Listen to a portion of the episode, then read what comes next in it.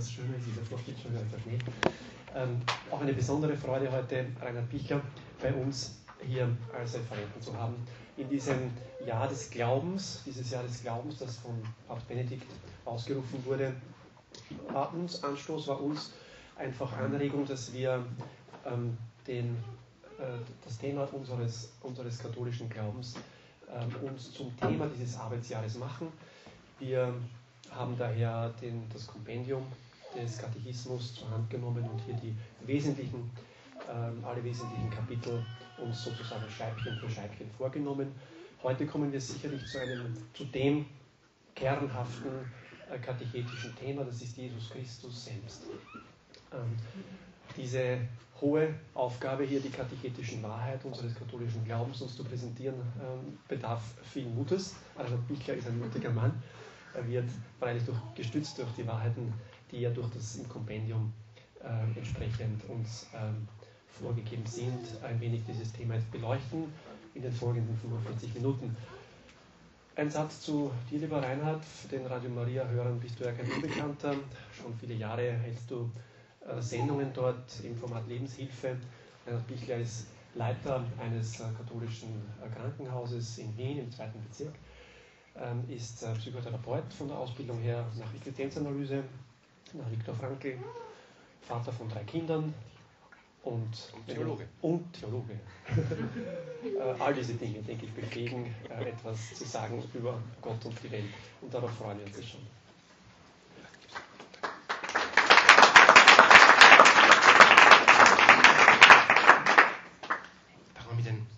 zuerst an noch. Herr Jesus Christus, du bist Alpha und Omega. Du bist der, der uns Gott offenbart hat und du bist der, der uns erlöst hat. Du bist der, der uns kennt, wie uns kein anderer kennt und du bist der, den wir lieben. Wir bitten dich, schenk uns das Licht deines Heiligen Geistes, das du vom Kreuz herab auch uns geöffnet hast. Lass dieses Licht des Heiligen Geistes jetzt fließen auf uns, dass wir ein Stück dich tiefer jetzt erfassen können in dieser Stunde und dann noch in den Gesprächsgruppen noch tiefer weiter klingen können zeig du dich uns in deiner Person als Gott Mensch. Darum bitten wir dich, Christus, unseren Herrn.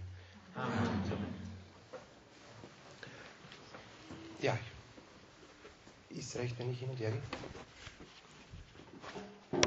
Ich freue mich, dass ich mit euch, und ich kenne ganz, ganz viele, ähm, über, wie schon der Johannes gesagt hat, über, über das Thema reden, was, was unserem ähm, unserem Glauben am, am nächsten ist. Ich denke, wenn, wenn, wenn ich euch jetzt frage, was, ähm, was ist das, was in eurem Glauben das, das Lebendigste ist und, und, und was euch am schnellsten einfällt, zu welcher göttlichen Person ihr die meiste Beziehung habt, ähm, wer euch auch am nächsten ist von den drei göttlichen Personen in der Dreifaltigkeit, dann denke ich, werden fast alle sagen Jesus. Jeder von euch hat eine Beziehung zu Jesus, sonst wäre er nicht hier jeder hat eine unterschiedliche Beziehung. Und, und wenn wir jetzt da durchgehen, ähm, einmal kurz selber, wie ist, wie ist meine Beziehung zu Jesus, ähm, dann ist das vielleicht eine ähnliche Frage, wie wenn ich, wie wenn ich euch frage, wie ist denn eure Beziehung zu eurem Ehemann und zu eurer Ehefrau? Ähm, wird man auch kurz stoppen und sagen, naja, eh gut, ja? ähm, ich kenne eh meine Frau ja? und hole eh gerne.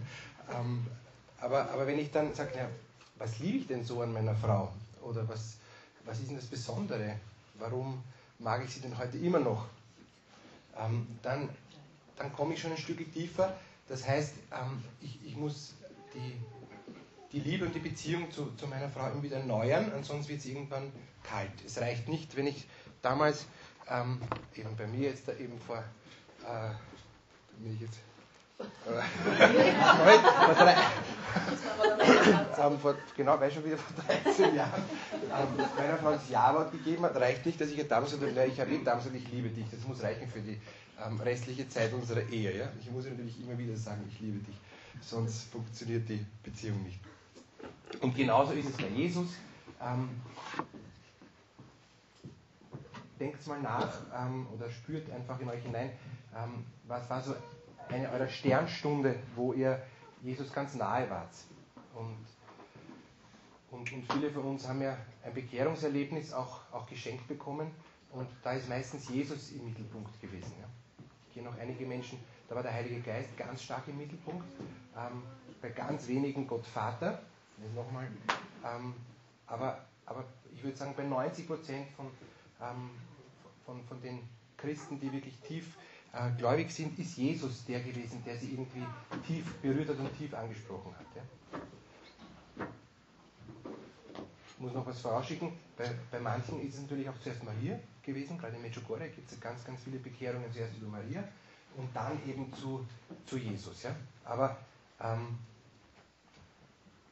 kein Christ sollte bei Maria stehen bleiben, obwohl Maria die ist, die, also die viel, viel vermittelt, sie ist eben auch die Mittlerin, aber ähm, man sollte, denke ich, und, und das, das, tun dann auch alle, die dann einfach einen, einen Glaubensweg gehen, einfach dann auch zu Jesus durchdringen, in der Kraft des Heiligen Geistes und an der Hand Mariens äh, durchaus. Werden wir dann eh auch noch, noch drauf ähm, eingehen heute. Aber jeder, jeder kommt zu Jesus. Und, und wer heute hier sitzt und sagt, ich habe eigentlich überhaupt keine Beziehung zu Jesus, mir ist Jesus völlig fremd, ähm, ich, ich kenne ihn nicht und, und, ähm, und doch interessiert er mich, mal schauen, was ist, dann kann ich nur sagen, schlagt mal die Bibel auf und, und, und lest einfach mal die, ähm, die vier Evangelien durch.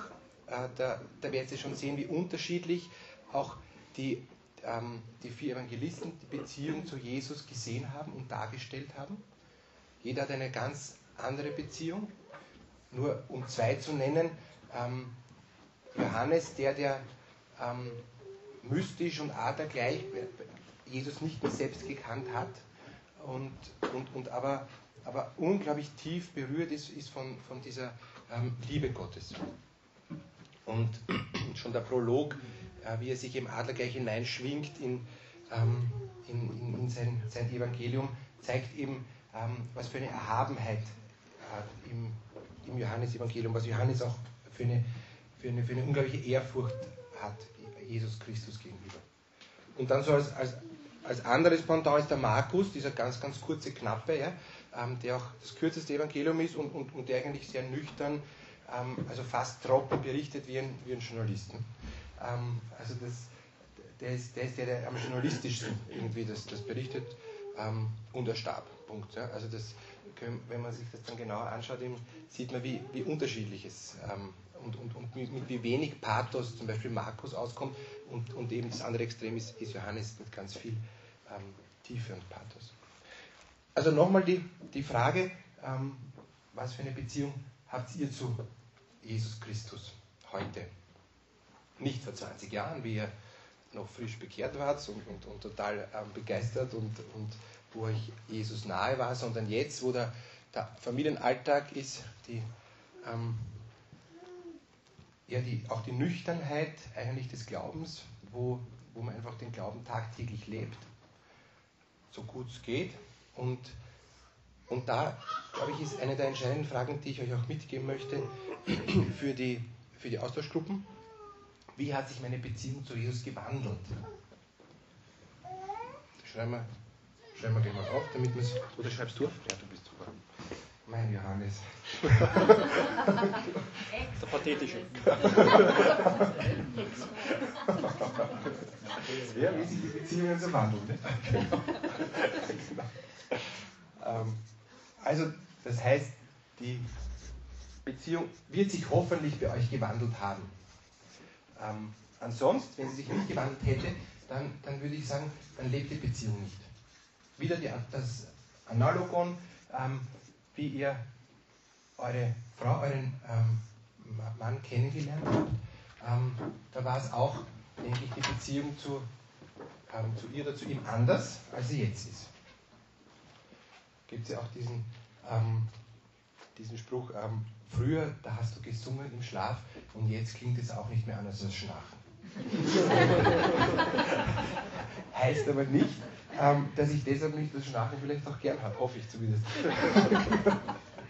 wichtig ist, dass ich trotzdem noch den Partner liebe, auch wenn er schnarcht und wenn ich durch, durchdringe durch Schnarchen. Und genauso ist es bei Jesus. Ähm, ich nehme an, ich werde zuerst begeistert ähm, gewesen sein von ihm und wir eine erste Erfahrung gemacht haben über, über meistens ähm, über die Liebe Jesu, über seine Nähe, über seine wunderbare Führung, über das Große, was er in, in meinem Leben wirkt und wie nah er in meinem Leben ist. Er als, als Mensch. Meistens ist, ist die Erfahrung, dass er einfach so ist, wie ich ihn anfassen kann. Er versteht mich. Ich, meistens ist es eine, eine Erfahrung des Menschen Jesus. Und, und dann wandelt sich dann zieht sich Gott zurück und, und dann wird er mir fern, dann fange ich ihn an zu suchen, dann, dann beginnt eben dieser erste Umkehrweg, wo es dann darum geht, ja, kann ich Gott treu sein oder nicht, mag ich Gott treu sein oder nicht, mag ich ihn, ihn auch weitersuchen, mag ich ähm, mich noch nach ihm ausrichten, auch wenn er ähm, mir eben ferner wird, äh, kühler wird, nicht mehr so greifbar ist. Und, und da ist oft die, ähm, die Gefahr, dass ich ihn dann verlasse, weil ich mir denke, ja, eben, es ist eben auch nichts anderes als Schnarchen, es ist nichts mehr Besonderes. Ja? Es ist die Verliebtheit vorbei, auch die Verliebtheit in Jesus und, und ähm, ist auch in der Beziehung immer dann auch das Wichtige, wie komme ich von der Verliebtheit in die Liebe hinein. Ja? Äh, es soll die Verliebtheit, denke ich, das ganze ähm, Eheleben nie, nie futsch sein. Ja? Ähm, aber wenn ich immer nur bei der Verliebtheit stecken bleibe, dann wird das absolut unreif sein und, und wird auch nicht halten. Und, und genauso wird die Verliebtheit zu Jesus ähm, einmal schwinden ähm, oder halt nüchterner werden, vielleicht auch mal äh, kurz weg sein, aber dann muss ich sie wieder entfachen. Aber das, was, was eben nicht, nicht schwinden ähm, darf, ist eben das, das sich auseinandersetzen mit ihm, das bei ihm sein wollen, ne? das bei ihm bleiben wollen. Und wie machen wir das? Das geht eben nur einfach, indem ich mir Zeit für die Beziehung nehme. Ähm, wenn ich nie mit meiner Frau rede, dann brauche ich mich nicht wundern, wenn ich keine Beziehung mehr zu ihr habe. Ja? Wenn sie mir fremd wird und wenn sie mir auch nicht mehr wichtig ist. Wieder analog dazu ähm, zu dem Gottmenschen Jesus, wenn ich nicht ähm, mich mit ihm auseinandersetze, mit ihm im Gespräch bin, und zwar im Alltagsgespräch, beim Autofahren, in der Früh, wenn ich die Kinder hinbringe äh, in die Schule oder im Zug sitze und in die Arbeit fahre oder was auch immer. Ähm, Jesus ist quasi immer auch mit dabei. Er ist mir noch näher, als meine Frau ist, weil er ist immer da. Wenn ich in der Nacht aufwache und nicht schlafen kann und meine Frau neben mir ruhig schlaft, wecke ich sie nicht auf, sondern ich weiß, Jesus ist eh da, ich kann mit Jesus reden, ich brauche nicht mit meiner Frau reden. und, und das ist, glaube ich, so, so wichtig, ähm, und das ist auch, glaube ich, ein Gradmesser für die Beziehung zu Jesus. Wie schnell bin ich wieder bei ihm? Wie lange brauche ich da? Wie viele Anläufe brauche ich da, bis ich einmal, ähm, wie soll ich sagen, im, im vertrauten Gespräch mit ihm bin? Und wir wissen von den Heiligen, die sind ständig im Gespräch irgendwie mit, mit Jesus gewesen. Die, die, die, haben gar nicht mehr aufgehört, mit ihm zu reden. Äh, und die, ein, ein, ein, tolles Beispiel war die Theresa von Avila, die eben gesagt hat, ähm, ich liebe es, äh, dass ich mich bei meinem Geliebten langweile, weil sie eben halt in dieser äh, trockenen ähm, Phase war, in der, zuerst in der Nacht der Sinne und dann in der Nacht des Geistes und, und da eben ihr Geliebter, ihr Bräutigam Jesus eben weit, weit weg war und, und sie keine Beziehung mehr zu ihm hatte, aber sie ist irgendwie dran geblieben. Und dann sieht man, das ist wie eine, ähm, das Feuer war weg, aber die Glut war ganz stark da und dann, wie dann Jesus oder der Heilige Geist wie das angefacht hat, war sie dann eine, eine glühende, ähm, glühende Frau, die ganz, ganz viel auch bewegt hat damals in der gegen Reformationszeit in Spanien und darüber hinaus. Also das ist, eigentlich ist mir das der wichtigste Punkt, ähm, wie, wie ich meine Beziehung zu Jesus ähm, weiter am, am Laufen halte. Und, und wenn ich sagen muss, okay, meine Beziehung ist eigentlich ziemlich erkaltet, ich habe keine Zeit zum Beten, auch sonst rede ich mit Jesus kaum, ähm, dann ist es folgende, was ich jetzt da halt quasi über die Christologie sage, ähm, ja, Theorie, weil es ist dann nicht mit Leben gefüllt. Es ist halt, was man sich halt anlesen kann in zig Büchern und, und da gibt es tolle Bücher. Ähm, zum Beispiel, ganz ein gutes Buch ist von Romano Gordini, Der Herr, ist so eine Schwarte. Äh, es, es, gibt tolle Bücher von Papst Benedikt über Jesus Christus. Also da, da kann ich, äh, der Pater Karl Wallner kann sicher ganz, ganz toll alles auch nochmal mal, ähm, erklären. Ich möchte einfach nur so ein paar Streiflichter jetzt in, in, in der kurzen Zeit über, über Jesus so ein bisschen meditativ ähm, euch bringen, um, ähm, um die ganze Person und um, um, um, die, um dieses, so eine Art Bogen zu spannen über die Person Jesu, über diesen Gottmenschen Jesu.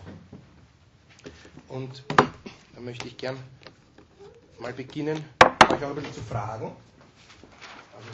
Es ist jetzt keine Religionsstunde, aber, aber zumindest es ist, es ist ganz, ähm, ganz gut, wenn wir, wenn wir uns kurz erinnern. Also, von 0 bis 10 Jahren, was, was wissen wir da über Jesus? Nur ganz geschwind, es ist eh Empfangen Logo. durch den Heiligen Geist. Danke, super, ganz wichtig, dass das gekommen ist, weil zuerst ist mal die Empfängnis. Nicht die Geburt. Manche hätten Geburt gerade hätte ich gesagt, äh, äh, ist die Empfängnis, ja. Danke. Marietta. Was dann? Noch nicht? Wann ist er gehüpft, genau. Also, Johannes der Täufer ähm, begegnet Jesus. Das wissen wir, dass da eine, eine frühkindliche intrauterine Erstbeziehung war. Ne? Das ist was, ja? Wenn die beiden hüpfen. Genau. Gut. Was wissen wir noch? Ist da schon die Geburt? Nein, also bitte helfen wir alle zusammen. Ihr seid alle bibelfest. Was wissen wir? Naja, die, die, der Weg von Nazareth halt zum Nachtbild. Genau. Genau. Also, also Jesus ist durchgebeutelt worden. Also schreiben wir einfach. Ähm, dann- Schreiben wir einfach. Na, ich will, diese neun O-Antiphonen, ähm, die ihr ja kennt, äh, sage ich immer, das sind die, die Geburtswehen Mariens. Ähm, weil die ist da neun Tage auf dem Esel geritten ne, und, und hat immer eben dann nur noch O sagen können. Ähm, weil weil das, das war irgendwie, glaube ich, schon viele Vorwehen. Ja? Also ich schreibe einfach O. Ja? Damit, das war der. So, jetzt kommt ein einschneidendes Erlebnis. Nochmal rot.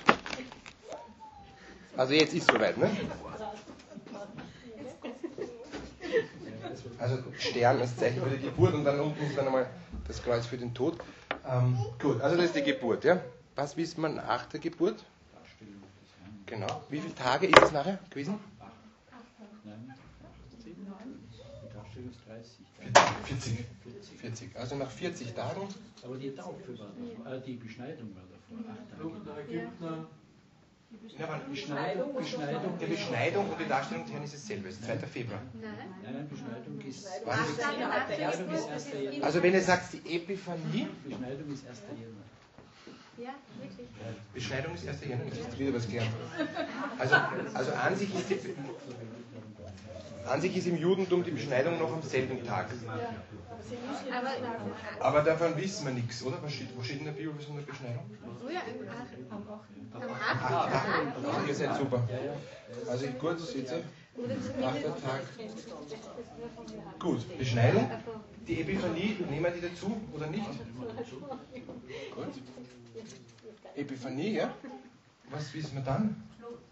Dann naja, nein, vor, vor der, das ist dann, kommt die Darstellung das muss relativ flott sein, dass man, dass man flüchtet und gleichzeitig nach 40 Tagen wieder im Tempel ist, um ihn um zu entzünden. Also ähm, ich würde sagen, da, da gibt es natürlich auch exegetische Disku Diskussionen, aber wir sagen, ähm, die Darstellung des Herrn, also 2. Februar, nach 40 Tagen, ist eben Vereinigung Mariens und eben wo, wo Jesus eben in den Tempel gebracht wird. Dann, sagen wir, ist die Flucht, ja? wobei man das, ja, da weiß man sehr wenig drüber. Und dann, Die Rückkehr. Rückkehr weiß man auch. Rückkehr weiß man auch, Jahre später. Also es steht nichts. Nachdem der Ja. Nein, nachdem tot der- genau. tot war. Nachdem der Herodes tot war, genau. Okay, also Rückkehr. Also ihr seid die Spitze, was ich jetzt weiß. Ihr müsst sie vorne können. Okay, also Rückkehr. Was wissen wir dann bis zum 10. Lebensjahr? Er war in der Geburt. Genau. Also ich würde sagen, wir wissen, dass, er, dass sie ziemlich wahrscheinlich in Nazareth gelebt haben, oder? Wir wissen Nazareth. Ja? Na, weiß man nicht. Das ist schon wichtig, aber. Okay, aber das ist einmal bis 10. Dann von 10 bis 20 wissen wir nur Tempel. Genau, was wissen wir noch? War wieder gehorsam. Genau. Ja. Gehorsam, also ich schreibe es dir ja. Gehorsam und ziemlich still. Ja? Und, und es ist wahrscheinlich, dass sie in Nazareth waren. Ne? Aber wie Zimmermann gehört? Aber also wahrscheinlich hat er zwischen 10 und 20 ziemlich viel Sesseln gemacht und ziemlich viel Dachstühle, wenn halt was zu tun war. Oder, ähm, wobei man als Zimmermann damals ja alles gemacht hat, was mit Holz zu tun. Also vom, vom Sessel bis zum Hausbau, alles. Das heißt, schreiben wir noch Zimmermann. Wissen wir sonst noch was? Wie Josef gestorben ist. Wissen wir nicht. Irgendwann war er nicht mehr da. Na gut, also was, wie geht es weiter? 20 bis 30 fügen wir da noch ein. Das ist dasselbe. Was ist 20 bis 30? Stille. Noch stiller. Also wird immer stiller. genau. So wie Josef, genau. Wie Josef. Ja. Aber auch wie Maria, weil Maria war auch eher still. Ja. Gut, wann, wann war die Taufe? Also sagen wir circa Ende 29, Anfang 30. Ne? Also da ist Taufe. Und, und davor, Moment, grün. Genau. Davor, davor ist auf jeden Fall Johannes der Täufer und die Wüste. Also eigentlich könnte man statt Stille nach, nach der Taufe ist eine Wüste gegangen? Ist das nach der Taufe? Auf jeden Fall finde ich, ist das auch alles Wüste. Ja? Dann ist Wüste, Versuchung. Und dann ist irgendwann Kana, oder? Ja? Die Jünger, die ersten Jünger vorher noch. Vorher die ersten Jünger? Vorher die ersten Jünger.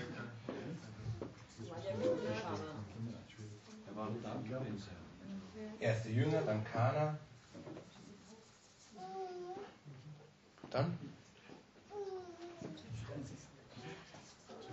Öffentliches Wirken. Öffentliches Wirken. Ja, öffentliches Wirken. Öffentliches Wirken. Genau.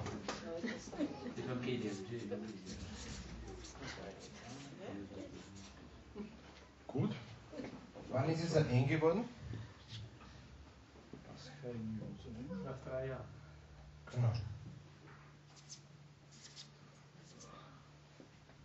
Also sagen wir, hier ist 33. Circa. Also stimmt es nicht, aber sonst geht es nicht aus. Und, und dann war einfach der ähm, Leidensweg. Leiden, Tod, Auferstehen. Und Himmelfahrt.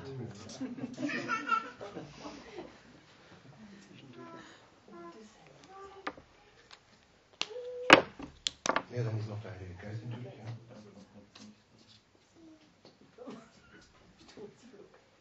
Und Himmelfahrt. Also, wir sehen, am Anfang wissen wir was, das, das feiert Kirche auch ziemlich kurz, am Schluss wissen wir recht viel und, und dazwischen ist das große Schweigen, die große Stille. Und da ist jetzt die Analogie zu uns. Ähm, wir sind in der Phase, sagen wir jetzt in der, in der Mitte unseres Lebens und wir haben momentan keine große Stille eher. Ja? Also bei uns ist eher ziemlich viel los mit, mit den Kindern und, ähm, und genau da, wo, wo wir so eine, so eine Rush-Hour haben in unserem Leben, ja, ähm, ist bei Jesus die große Stille. Und, und meistens ist es heute in der Gesellschaft so, dass, dass am Lebensende ähm, bei den Menschen heute die große Stille einsetzt, ähm, die Einsamkeit und ähm, vielleicht innerlich nicht, aber äußerlich ähm, sind viele einsam, wenn viele einfach halt nicht, nicht, ist nicht mehr so viel möglich, weil sie auch viel älter sind als natürlich Jesus mit 33 und, ähm, und das, denke ich, ist schon einmal ein, ein, ein bemerkenswerter Punkt, dass wir, dass wir ähm, da ganz anders sind als Jesus. Wir haben, weil wir eben Familie haben, nicht so viel Stille und nicht so viel Wüste, nicht so viel Einsamkeit. Äh, und, und wenn wir uns, und ich möchte da ein Stückchen noch, noch bleiben auf, auf diese Zeit in Nazareth, die drei, Maria, Josef und, und Jesus, wie stellt sich das vor? War das ein ganz normaler Bauer, hat er normal gestritten mit anderen? Oder haben die nur philosophiert oder haben die nur geschwiegen in der, in der Heiligkeit? Also, wir, wir wissen es nicht, aber das, das was, was halt auch viele auch Autoren beschrieben haben über diese, über diese langen Jahre, ähm, neun Zehntel seines Lebens eigentlich in der Stille äh, verbracht zu haben. Ein wirklich sehr kontemplatives Leben. Was sehr viele Autoren einfach beschreiben, ist, ist eben ähm, dieses innere Wachsen, das innere Reifen und, und das, ähm, das eigentlich äh, nicht Spektakuläres. Ja? Und, und ich glaube, Jesus war ja ganz normal Mensch, also er war auch, auch so, wie er, wie er war. Er hat sich auch einmal das Knie aufgeschlagen und er hat auch einmal ähm, geweint, weil er sein Spielzeug nicht gehabt hat. Oder, also er war auch da ganz normal. Ja? Und, und, und ich glaube, das ist ähm, dieses Göttliche in ihm war einfach noch, noch ein Stück verborgen. Ja? Jeder hat es gewusst, Jesus hat es gewusst, Mutter Gottes hat es gewusst, Josef hat es geahnt, aber es war nicht so offenbar. Also es war nicht so, dass, ähm, so wie, ähm, wie es da eben irgendwelche Bilderwitze gibt, wo eben Jesus über der Badewanne ähm, steht ähm, und, und, und die Mutter Gottes sagt, jetzt geh endlich ins Wasser und schwebt da nicht drüber, das geht so nicht. Also, sowas nicht, denke ich. Ja? Also, es war eben, wird der normale Kampf gewesen sein, ob es das Kind badet oder nicht. Also, wobei das jetzt da auch kein Kampf war. Ja? Also es, ähm, aber es war auch nicht kein Kampf. Was ich damit sagen will, ist, ähm, es war anders als bei uns, aber es war trotzdem nicht so unähnlich, dass eben Jesus über dem Wasser schwebt, wenn er nicht Lust gehabt hat zu baden. Das, das nicht. Aber, aber es, es, es war normal und war natürlich doch außergewöhnlich. Und da sind wir schon eigentlich beim ganzen, ähm, also bei einem Kernstück der, der gesamten Christologie, dass eben Jesus eben Gott und Mensch zugleich ist. Und dass er uns ganz ähnlich ist, in allem, wie wir in Versuchen geführt worden ist, aber eben nicht gesündigt hat. Also es gibt immer dieses, ähm, diese, dieses gottmenschliche Aber. Er war, er war so, dass wir uns ganz hineinversetzen können in ihn, deshalb ist auch eine Beziehung zu ihm überhaupt so nah möglich, aber er übersteigt es dann trotzdem immer wieder, Gott sei Dank. Und das macht ihn dann auch eben zu Gott. Wenn ich jetzt noch zum, zu den ersten ähm, Lebenstagen, was wir jetzt eh betrachtet haben, noch, noch kommen ähm, kann, ist, ist eigentlich das, das Geheimnis der Menschwerdung, das Geheimnis der Inkarnation, Fleischwerdung, was, was Unerhörtes im, in, in der damaligen ähm, antiken Welt und eigentlich auch für uns auch äh, nach wie vor. Wir sind ja auch die einzige Religion, ähm, wo, wo sich ein Gott so tief herablässt. Es war eigentlich in der Antike immer umgekehrt, dass die Götter sich die schlechten Eigenschaften von den Menschen zunutze gemacht haben, das ausgenützt haben. Also die waren eher die Oberkorrupten, ähm, von Zeus angefangen. Und, und hier ist es eben umgekehrt. Ja? Also Jesus ist von Anfang an ähm, der, der, der eben bei den einfach ist, der arm ist, äh, eben, und, und der, der genau das Gegenteil ist, ist von, von dem, was, was wir uns von einem Gott erwarten würden. Der auch schwach ist und das zieht sich ja dann eben auch durch und er scheitert dann, dann auch am Schluss am Kreuz. Ja? Und das ist eigentlich was, was sich nie jemand in der Antike ausdenken hätte können. Da gibt es auch viele Vergleichs, äh, eben Religions, in der Religionswissenschaft viele Vergleiche, dass, dass das eben etwas ganz Außergewöhnliches ist. Ähm, dass äh, Jesus eben mit, mit keinem anderen Religionsstifter vergleichbar ist, der eben ähm, so wenig Macht für sich in Anspruch genommen hat oder so eine, so eine andere Art von, von Gewaltlosigkeit und eben gelebt hat und dadurch eben sein, ähm, seine, wie soll ich sagen, seine, äh, seine Autorität und seine Souveränität bezogen hat. Und das ist, deshalb ist auch die Kirche eine Kirche der Armen, weil eben Jesus arm war und weil er immer auf der Seite der Armen gestanden ist. Und, und, und, und jede Kirche, also jede christliche Kirche, die die, die, die Armen vergisst, ähm, glaube ich, ist nicht am, am richtigen Weg, weil, weil das, und das ist ja auch immer wieder eins von den großen Problemen gewesen, dass die Kirche dann ungläubig, unglaubwürdig wird und ungläubig auch wird, ähm, wenn's, wenn sie eigentlich den Weg Jesu verlässt. Und dieser Weg Jesu ist ein Weg der Einfachheit und der Bescheidenheit und eben für die Armen da zu sein. Für die da zu sein, für die sonst niemand da ist. Und das ist eben auch das Schöne bei den, bei den herzigen Brüdern, weil, weil, das, weil die wirklich da sind für, für die, für die sonst niemand da ist. Das ist irgendwie ein, ein wichtiger ähm, Punkt und da bin ich sehr dankbar, dass, dass, dass uns das möglich ist. Und ich glaube, das ist auch ein großer Segen fürs, ähm, fürs Krankenhaus, wo ich eben arbeite. Ja? Für die Menschen da zu sein, für die sonst niemand da ist. Und, und das auch kostenlos und, und das Schöne ist, dass es dann immer noch geht, dass immer noch Geld reinkommt für diejenigen, ähm, die nichts haben. Und, und ich glaube, das geht auch so weiter. Jeder, jeder der von der Vorsehung lebt, ähm, das, es funktioniert ja, so wie es bei den Schmalzpause und bei der Gemeinschaft Immaculata eben hier ist. Gott sei Dank funktioniert es.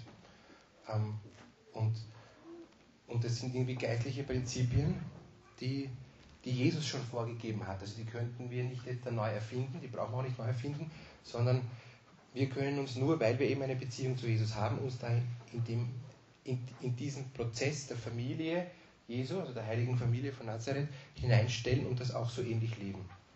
So wie es wir halt jetzt heute verstehen. Der Anfang des irdischen Lebens Jesu ist eben gekennzeichnet von der Menschwerdung, von der Inkarnation, wo eben ähm, der allmächtige Gott ein schwacher, sterblicher Mensch wird. Und diese Einfleischung, dieses ähm, hinein ins, ins, ins, in den Körper zu kommen, ähm, ist ein, ein wichtiger Punkt, weil es gibt eine, eine kurze Formel, und zwar der Leib ähm, ist, besteht aus Körper und Seele. Und, und deshalb ähm, ist eben die Verbindung. Ja? Jesus, Jesus ist ähm, ja, von, vom Vater geschaffen. Also das, und hat aber, und das ist, finde ich, auch eines der ganz großen Geheimnisse, die man nicht lange und tief genug meditieren kann, hat aber eben durch die Schwangerschaft ähm, in Maria auch die Züge von der Mutter Gottes angenommen. Ja? Weil es war ja nicht nur jetzt eine Leihmutter, die Mutter Gottes, sondern sie war ja, sie hat, also ich möchte jetzt ja nicht sagen, sie hat, sie hat ihre, ihre Eizelle beigesteuert, aber, aber, aber sie hat auf jeden Fall mit, mit, mit, ihrer, mit, mit ihrem Leib. Warum nicht? Das wissen wir nicht. Wir wissen nicht, ob oder Wir wissen. Aber es könnte schon ob es Könnte sein.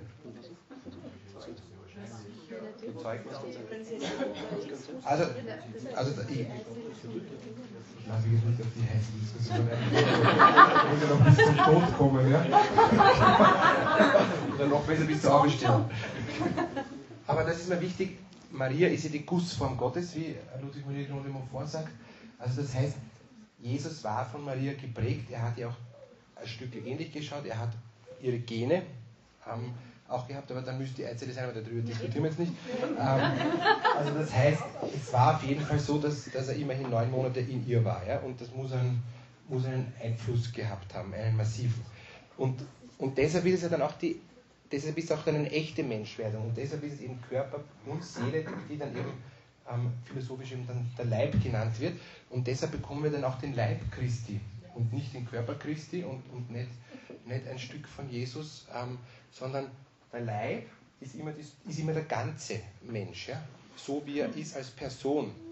Und jeder Mensch, jeder von euch, der mir jetzt gegenüber sitzt, schaut anders aus und hat einen eigenen Gesichtsausdruck, natürlich auch einen eigenen äh, chromosomalen ähm, eben, eben Fingerprint quasi und, und, und, und das, ihr, ihr, also Person und Leib ist, ist am ähnlichsten noch zu verbinden. Ja? Und, und deshalb bekommen wir, wenn wir den Leib Christi bekommen, den verklärten Leib Christi, in der Eucharistie bekommen wir eben eigentlich ein Stück von der Person Jesu. Ja? Aber nicht nur ein Stück, nicht ein Teil, sondern immer die ganze Person. Wenn ich mir jetzt vorstelle, eben den Michael, dann, dann sehe ich ihn in der Gesamtheit so, wie er, wie er körperlich ist und, und, und wie ich ihn wahrnehme mit seinen Charakterzügen, mit seinen Eigenschaften, wie er ist. Ja? Und, und genauso ist es, wenn ich, weil das ist der, die Person Michael. Und, und das ist aber sein Leib, sein Ganzes. Und, und so, so ähnlich, stelle ich mir das auch vor, empfange ich dann Jesus. Ja? Das Ganze so, wie er ist, von Geburt bis zur Auferstehung. Und wie er jetzt im Himmel ist. Es geht dann noch weiter. So, jetzt muss ich schauen, dass ich die Kurve kratze. Ähm, Kreuz und Krippe ähm, ist auch ein, ein, ein, wichtiger Punkt, den ich mir noch vorgenommen habe, kurz darauf einzugehen. Ähm, also das, das Leiden zieht sich ähm, durch, wobei am Anfang Jesus eher ein, ein, Flüchtling war und, und unterwegs war und, und einfach halt in der Armut war. Dann war er da, dann war das Leiden, das, das tiefste Leiden Jesu, sagt der Pater Burb, war, dass er gewusst hat, intuitiv, er ist Sohn Gottes und konnte aber noch nicht starten. Er konnte noch nicht missionieren, sondern sie unglaublich gebrannt haben, den Menschen endlich vom Vater erzählen zu dürfen und er durfte nicht. Er durfte nur einmal ganz kurz mit zwölf, wo alle ziemlich beeindruckt waren und dann ähm, war er schon wieder gehorsam. Ja? Also deshalb. Ähm, das heißt, es muss ein großes Leiden gewesen sein für, für Jesus, nicht starten zu dürfen noch. Ja? Erst bis er den Startschuss von Gott Vater kriegt. Und erst bis eben der Heilige Geist in der Taufe auf ihn herabkommt und, und eben die Stimme des Vaters ihm gesagt hat, das ist mein geliebter Sohn, an dem ich mein Gefallen gefunden habe. Also irrsinnig lange Warteschleife und, und, und ich denke mal, mehr kann man schon menschlich nicht mehr reifen. Also das, wenn ich 30 Jahre mich auf was vorbereite, dann muss ich ziemlich schon gereift sein. Ja? Wie, eine, wie ich bereite mich für eine Top-Prüfung meines Lebens 30 Jahre lang vor. Und da kann man noch sagen, okay, mit Nachsicht aller Taxen, ähm, die ersten 10 Jahre verspiele ich oder mache ich sonst irgendeine Pause, irgendwas, aber dann bereite ich mich zumindest wirklich also von meinem 10. bis zum 30. Lebensjahr vor. Volle 20 Jahre Vorbereitungszeit für für die eine große Prüfung. Und dann haue ich meine ganze Energie in diese drei Jahre hinein, mit öffentlichen Wirken. Also, ähm, das hat schon einen großen Anlauf, dieses Leben von Jesus. Und jetzt noch, damit wir nicht, nicht überziehen, ähm, weil das irgendwie das, das Herzstück ist, ja? das, das Herzstück vom, vom Reich Gottes ist immer ähm, Leiden, Sterben und Auferstehen. Es ist quer durch, wurscht, wo, ähm, wo man hinschaut, äh, auch in unserem geistlichen Leben. Es wird, immer, es wird nie ohne Leid gehen, dann werden wir es verlieren, dann wird es sterben, und, und das, aber der Tod bleibt nicht im Tod, sondern es kommt dann ein neuer, ein Neubeginn, eben eine Auferstehung. Und wenn wir uns jetzt noch historisch kurz anschauen, die, ähm, den, den letzten Tag Jesu, da gibt es ganz tolle Bücher drüber, über, über den letzten Tag Jesu, ähm, wo, da möchte ich gern da noch, noch einfach bleiben, weil, weil das, finde ich, auch ganz, ganz stark zeigt, wie er diesen Gottmenschen, ja? er war in diesem letzten Tag Jesu ganz Mensch, aber auch schon unglaublich ganz Gott. Ja? Er, hat, er hat, wie soll ich sagen, mit zwei Lampen gleichzeitig gestrahlt und, und, und, und, ähm, und trotzdem kann ich aber immer nur entweder auf den Menschen hinschauen oder auf Gott hinschauen. Ich kann nicht beides gleichzeitig im Blick nehmen. Das ist, was ich mal aus dem Physikunterricht gelernt habe äh, oder gemerkt habe. Das ist die, äh, dass das Licht ähm, sowohl Welle als auch Teilchen ist, aber, aber ich kann ja nur immer das eine scharf stellen. Also wenn ich jetzt das Licht als Teilchen versuche zu fokussieren, dann kann ich die Welle nicht wahrnehmen. Ne? Und, und wenn, ich, wenn ich die Welle beim, beim Licht wahrnehme, dann sind die Teilchen nicht mehr wahrnehmbar weil das Ganze mit Lichtgeschwindigkeit ist. Das ist diese Heisenbergsche Unschärferelation, glaube ich. Ja? Also, also glaube ich. Aber ich es Ihnen nicht erklären. Aber worum es mir nur geht, was ich mir gemerkt habe, ich kann immer nur eines scharf stellen. Ja? Und genauso ist es beim, finde ich, äh, wenn ich, wenn ich mich, ähm, also in das, in das Leben Jesu hinein vertiefe. Ja? Ähm, einmal schaue ich mehr auf den Menschen und einmal schaue ich mehr auf Gott. Und beides gleichzeitig kann ich auch nicht zusammenkriegen, weil dann immer das andere ähm, nicht so stark durchscheint. Und jetzt möchte ich ganz kurz das Menschliche vom, vom letzten Tag Jesus zeigen und dann noch das Göttliche.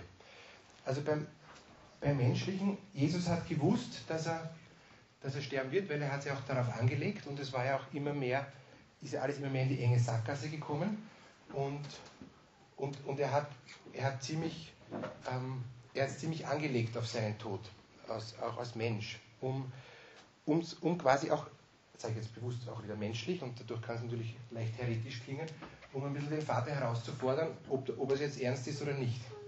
Und ob, ob das jetzt eh gut geht oder nicht und wie es gut geht. Weil als Mensch hat er nicht, nicht gewusst, wie es gut geht und wie er jetzt die Welt erlösen wird. Ja? Aber er hat gewusst, wenn er so weitermacht, wird er irgendwann am Kreuz enden. Ja? Ähm, als Mensch hat er es gewusst. Und, und das Geheimnis war dann, ähm, dass er mit jedem Schritt weiter sich immer noch überlegt hat, mache ich noch weiter oder nicht. Oder ziehe ich jetzt die Reißleine und sage, so, mir reicht jetzt da, ich, ich, ich hole jetzt quasi mein Gottsein raus und hau ab. Ja? Und zwar, das ist ganz oft gewesen, ähm, beim, vor, vor dem letzten Abendmahl war das schon, wo er, wo er überlegt hat, ähm, wie die Jünger vorbereiten, ob er hinkommt. Dann beim, beim letzten Abendmahl, wo er verraten wurde von, von Judas, ähm, hätte auch eine Szene machen können, hätte den Judas noch irgendwie bremsen können oder aufdecken können, dann wären die Jünger sofort Vollgas ähm, gegen Judas und dann wäre das nicht dazu gekommen. Beim Ölberg ganz stark. Ähm, also wer schon in Israel war und in Jerusalem, ähm, und ich habe drei Tage am Ölberg selbst auch ähm, in dieser Eremitage gelebt und das war wirklich unglaublich beeindruckend, wie man die Sonne untergehen sieht über den Tempel von Jerusalem und, und nach hinten äh, ist dann eben Bethanien und dann eben die Wüste Juda. Also das heißt, das ist über den Berg drüber und du bist weg von, von Jerusalem. Also, und in diesem Ölberg kannst du super leicht flüchten, weil es ist finster und wenn Jesus gewollt hätte, er wäre sofort weg gewesen. Ne? Und deshalb hat er auch, glaube ich, so, so geschwitzt, weil die Versuchung so groß war, hau ich ab oder nicht. Ja? Und werde ich das schaffen oder nicht. Ich sage jetzt immer nur das Menschliche. Und na, er ist ihm geblieben. Ja? Dann beim Ecce Homo, wieder das Menschliche, ähm, Gespräch mit Pilatus, ähm, du hättest nicht Macht über mich, wenn es dir nicht von oben gegeben wäre. Auch da wieder hätte er seine Engel rufen können, wenn es ihm gereicht hätte. Ja? Menschlich gesprochen. Und dann noch einmal bei den verschiedenen Kreuzwegstationen ähm, und, und schließlich dann noch einmal am Tod mit dem linken und rechten Schächer, um das auch endlich mal aufzuklären und zu sagen, versteht ihr nicht, ich bin wirklich Gott ja, und, ich, und ich erlöse euch. Also es war irgendwie ich, bis zum letzten Atemzug die Versuchung da, dieses ähm, Unverständnis oder diese, diese, diesen Justizirrtum aufzuklären als Mensch. Ja. So, und jetzt, jetzt schauen wir uns die göttliche Seite an, so gut es halt geht. Also stellen wir unseren Blick auf Welle. Ähm, und ähm, da, da schreibt er ganz, ganz toll, ähm, der Gerhard Lofink und ist der eine und der andere ist jetzt der Joe Rosenthal, ähm, wo es mal geht aus, aus göttlicher Sicht, ähm, ist ja dieser Todesbeschluss vom, ähm, vom Hohen Rat, also von den, von den höchsten politischen jüdischen Vertretern, ähm, die, die herbeigeführte Erfüllung des, ähm, eben, eben des ganzen Alten Testaments. Ja? Und, und das Messias-Bekenntnis, ich sage es nur kurz, eben das, dieses Ecce Homo, ist eigentlich dann aus göttlicher Sicht dann eben die, die Verkündung, die Proklamation von einem Nicht-Juden, ähm, nämlich von, von, von Pilatus, dass er Gott ist. Nämlich seht, seht diesen Menschen an. Das ist kein Mensch, das ist mehr als ein Mensch. Ähm, und, und genau in dieser totalen Entstelltheit ähm, hat diese Gottheit durchgeblitzt. Also das muss jeder, jeder, der irgendwie was kapiert hat, muss, muss da Gott gesehen haben in diesem Ecce Homo, in diesem ähm, eben mit hunderten Geißelhieben und dornengekrönten Spottkönig im roten Mantel. Ja? Dann eben ähm, der, der, Kreuzweg, den, der finde ich von dem, von dem Mel Gibson auch, auch sehr von der göttlichen Dimension ähm, äh, dargestellt worden ist in, in diesem Passion. Ähm, weil, also ich finde, wenn man sich diesen Film anschaut, ähm, dann kommt dieses Übermenschliche raus, ja? dieses, ähm, dieses, dieses Erhabene, ja? Ähm, dass, er den, den Kreuzweg äh, gehen konnte mit einer übermenschlichen Kraft. Und, und weil, ich meine, wenn, wenn, wenn ich so gefoltert werde, dann gehe ich gar nicht mehr und, und trage vor allem immer 80 Kilo schweren Querbalken. Ja? Also das, das sind alles übermenschliche Dinge, die, die eigentlich gar nicht mehr nachvollziehbar sind, dass das noch ein Mensch schafft. Ja? Und, und dann bis zum Schluss, also bis zur Kreuzigung, dann noch ähm, dieses noch für andere ähm, in einer zurückhaltenden, aber doch majestätischen Weise für andere noch da sein, linken und rechten Schächer. Ja? Oder dann auch noch für ähm, Maria und, und, und Johannes. Ja? Frau, siehe dein Sohn, Sohn, siehe deine Mutter. Oder auch noch für den, für den Linus, für den heiligen Linus in der Ostkirche, den, äh, den Soldaten, der ihm dann in die Lanze hineingestoßen hat, der dann nur durch den Lanzenstich dann eben sich bekehrt hat und, und, und heilig geworden ist. Ja? Also in der Ostkirche zumindest als heiliger Linus verehrt wird. Ja, den ganzen Bogen ähm, vom, vom Kreuz, von der Krippe zum, zum Kreuz ist eben dieses, dieser Gottmensch Jesu ähm, in, in, der, also in der absoluten Einmaligkeit von der, von der Religionsgeschichte.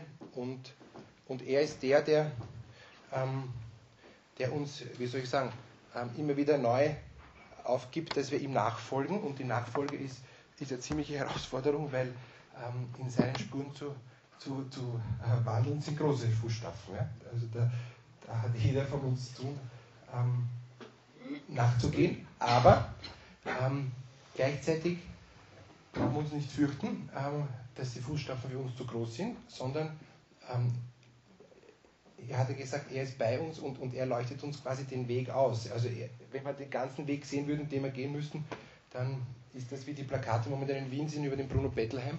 Wenn ich gewusst hätte, ähm, welchen Weg Gott mit mir geht, ähm, hätte ich gesagt, ich soll ihn alleine gehen.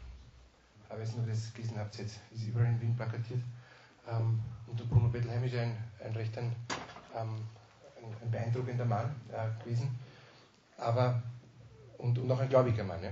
Also das heißt, Gott sei Dank wissen wir nicht, wie, welchen Weg mit uns Gott geht, sonst würden wir vielleicht wirklich verzagen und, und würden sagen, na, wir selber, wir, wir lassen ähm, die Hand sinken und, und halten den Pflug nicht mehr fest. Ne? Jeder, der die Hand an den Pflug legt und nochmal zurückblickt, taugt nicht fürs Reich Gottes.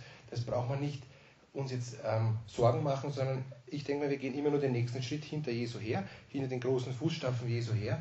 Ähm, es bleibt ein großer Fußstapfe, finde ich, ja?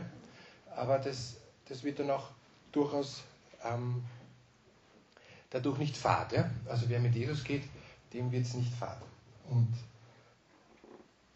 und in, in, in, der Psychotherapie habe ich immer wieder das, das Kernproblem, dass die Menschen sagen, ich halte das Leid nicht mehr aus. Ja?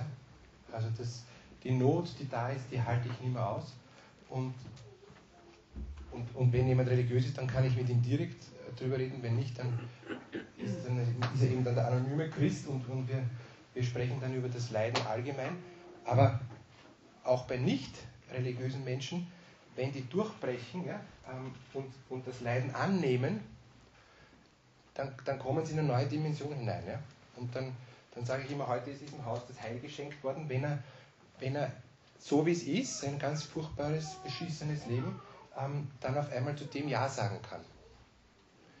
Und, und das ist auch schon eine Gnade, ja, dass ich zu, ähm, zu Schicksalsschlägen Ja sagen kann, aber auch, dass ich eben vertrauen kann, dass Gott mich durchträgt, durch, durch Schwieriges, aber auch durch Schönes. Und dass ich eben die meiste Zeit des Lebens können wir auch vertrauen, wird auch gut sein. Ja? Es wird nicht alles äh, schwierig sein. Und wenn es wirklich viel schwierig ist, so wie bei einer Matropin, die, die drei Viertel ihres Lebens nur verkrümmt im Bett verbracht hat, dann, dann wird das auch einen ganz tiefen Sinn haben, der aber mir jetzt nicht zusteht, den zu beurteilen. Das muss ich dann selber für sich auch finden, diesen Sinn. Und das wäre jetzt meine, ähm, meine zweite Frage. Schreibst du die? Ähm, wie, wie, wie gehe ich, also wie gehe ich um mit Leid im Blick auf Jesus? Weil ich habe einfach gemerkt für mich persönlich, wenn wenn ich in einem großen Leid war ähm, oder wenn mir einfach Leid widerfahren ist, äh, dann war ich Jesus besonders nah oder umgekehrt, er war mir besonders nah. Das ist eben diese Fußspuren im Sand. Ja? Wer trägt da wen? Ähm, und ich denke, natürlich trägt Jesus uns. Diese Fußspuren im Sand ist übrigens eine wahre Geschichte. Da gibt es auch ein Buch drüber, weiß nicht, wer das kennt, wo eben ähm, ein, ein, ein Badeunfall, wo ein Kind fast ertrunken wäre und aus Dankbarkeit hat die Frau dann eben dann dieses, dieses Gedicht geschrieben und es hat dann verloren und erst nach Jahren wiedergefunden. Da gibt es eine spannende Geschichte über diese Spuren im Sand. Ja, ich danke euch für die Aufmerksamkeit und wünsche euch jetzt einen guten Austausch in den, in den Gruppen und ich hoffe, die zwei Fragen sind für euch anregend genug für die nächste Stunde.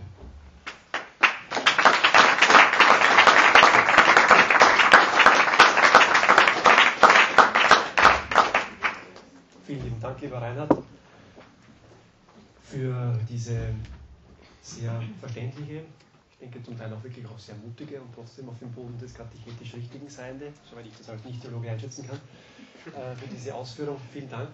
Es ist immer eine Freude, dir zuzuhören, weil es vor Lebendigkeit und vor Lebensnähe sprüht. Das haben wir, denke ich, alle sehr genossen und dafür vielen Dank, um diese Dankbarkeit im Herzen auch zu inkarnieren, Fleisch werden zu lassen. Gibt es zuerst ein paar Teilchen? Und die Welle.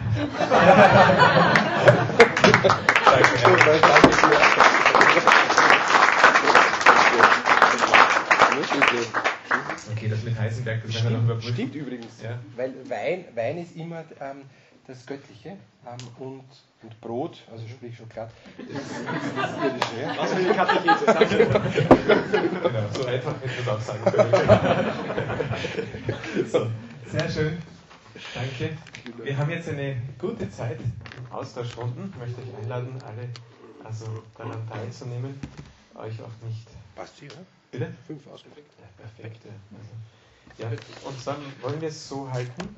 Ähm, die Tonhauser Gruppe, sehe ich gerade jemand von Tonhauser? Ja, Spenger, ja, gut. Ihr seid, ähm, wenn ihr zum, zur kleinen Kapelle oben geht, nicht rechts, sondern links ja, im Zimmer. Ich glaube, das ist sonst anders. Alle anderen sind wie gewohnt in ihren Gruppen. Äh, Rappel, von Rappeln, ich glaube, die sitzen, sitzen draußen, sind bei euch in der Gruppe. Ja? Und alle, die sonst eben nicht beim Familiennachmittag dabei sind, die gehen mit uns Schmalzbauers mit.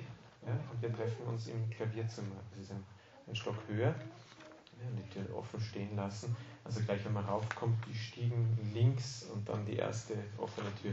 Da treffen sich alle. Und wir wollen uns kurz vor 6 Uhr dann hier im Foyer sammeln. Da kommen dann die Kinder wieder dazu.